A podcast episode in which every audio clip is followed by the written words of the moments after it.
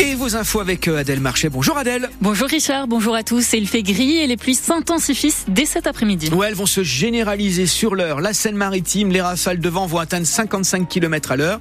Sur vos routes, pas de difficulté à vous signaler, pas de rouge sur nos cartes.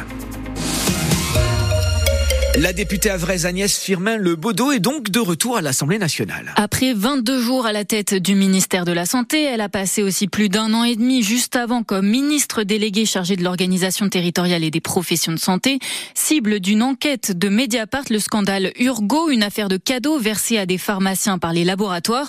Mais elle l'assure, ce n'est pas à cause du scandale qu'elle a perdu son poste. Est-ce que j'aurais euh, aimé euh, rester? La question ne s'est pas posé puisque euh, le président de la République et euh, Gabriel Attal ont fait le choix de ne pas euh, reconduire un certain nombre de ministres. Moi, je vois ça plutôt comme une belle expérience que j'ai vécue, vraiment une très très belle expérience. J'ai été candidate en juin pour être députée. Il se trouve que j'ai eu l'honneur de servir la République en étant ministre. maintenant, je retourne sur les bancs de l'Assemblée que je connais bien. Est-ce que vous pensez que l'affaire Urgo, cette affaire de cadeau du laboratoire aux pharmaciens, vous avez été auditionné hein, dans le cadre de cette enquête, est-ce que ça a joué? En aucun cas. Parce qu'on vous l'a dit Parce que parce qu'on me l'a dit tout simplement. Parce qu'on me l'a dit tout simplement. Et puis euh, très clairement, euh, le président de la République a su euh, démontrer dans un certain nombre d'affaires hein, que la présomption d'innocence, il savait ce que ça voulait dire. Agnès Firmin Lebaudot, invitée de France Bleu Normandie ce matin au micro de Marianne Naquet. L'interview est à retrouver sur notre site francebleu.fr. Un incendie cette nuit dans un immeuble de la rue de Carville à Rouen vers 1h40 du matin. Deux personnes ont été transportées à l'hôpital par les pompiers car elles ont inhalé de la fumée.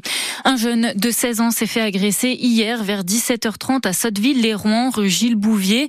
Deux personnes l'ont roué de coups, menacé avec un couteau pour repartir avec sa sacoche.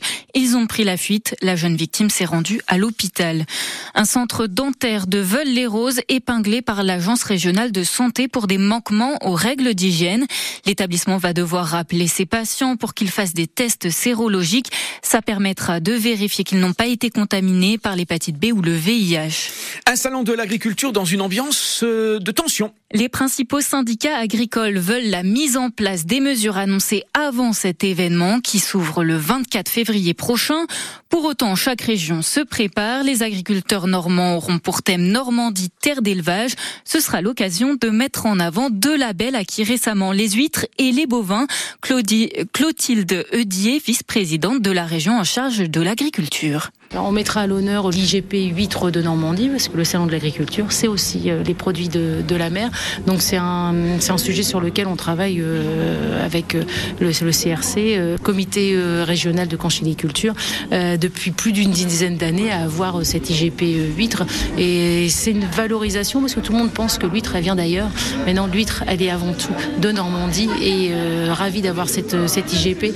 Et aussi sur la, STG, donc spécialité traditionnelle garantie bœuf normand euh, qui affirme vraiment euh, notre empreinte euh, Normandie et cette race à la région Normandie.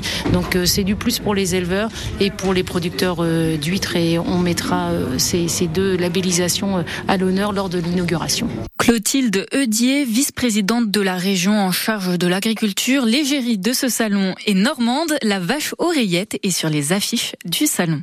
Des actions dans les collèges de la Seine-Maritime aujourd'hui, opération collège mort à Janzé, au Houlme, au nord de Rouen. La grève continue du côté du collège Édouard Branly du Grand Quevilly dans la métropole rouennaise. Et puis ce soir, au Havre, les syndicats enseignants invitent les parents d'élèves à Franklin à 18h. Mais la grande journée de mobilisation dans les collèges, c'est ce jeudi. Ne vous inquiétez pas si vous voyez un convoi exceptionnel entre la centrale nucléaire de Paluel et Saint-Valéry ce soir et demain.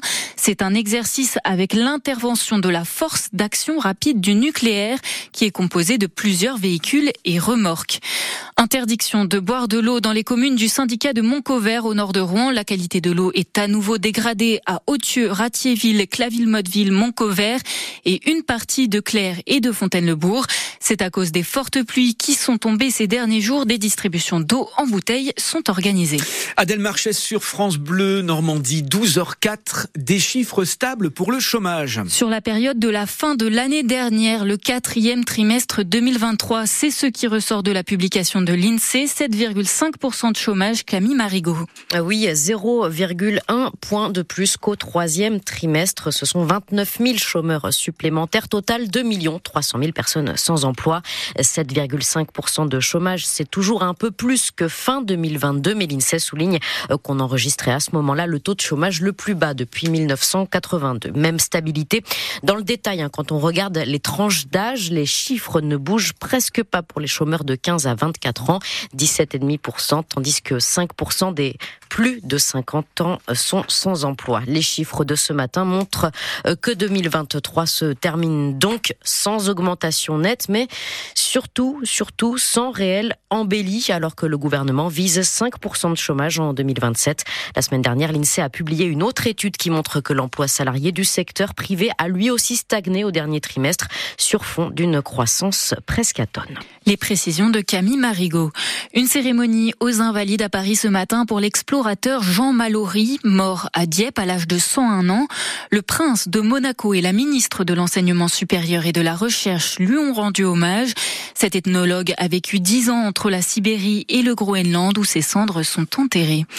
C'est officiel, le match du FC Rouen contre Valenciennes en quart de finale de la Coupe de France de football se jouera à Caen. Le stade d'Ornano peut accueillir plus de public. Des cars gratuits seront proposés aux supporters. La métropole rouennaise assure de son côté que le stade Diochon à Rouen peut accueillir le match. Pas de risque d'effondrement d'une tribune, contrairement à ce que dit le club.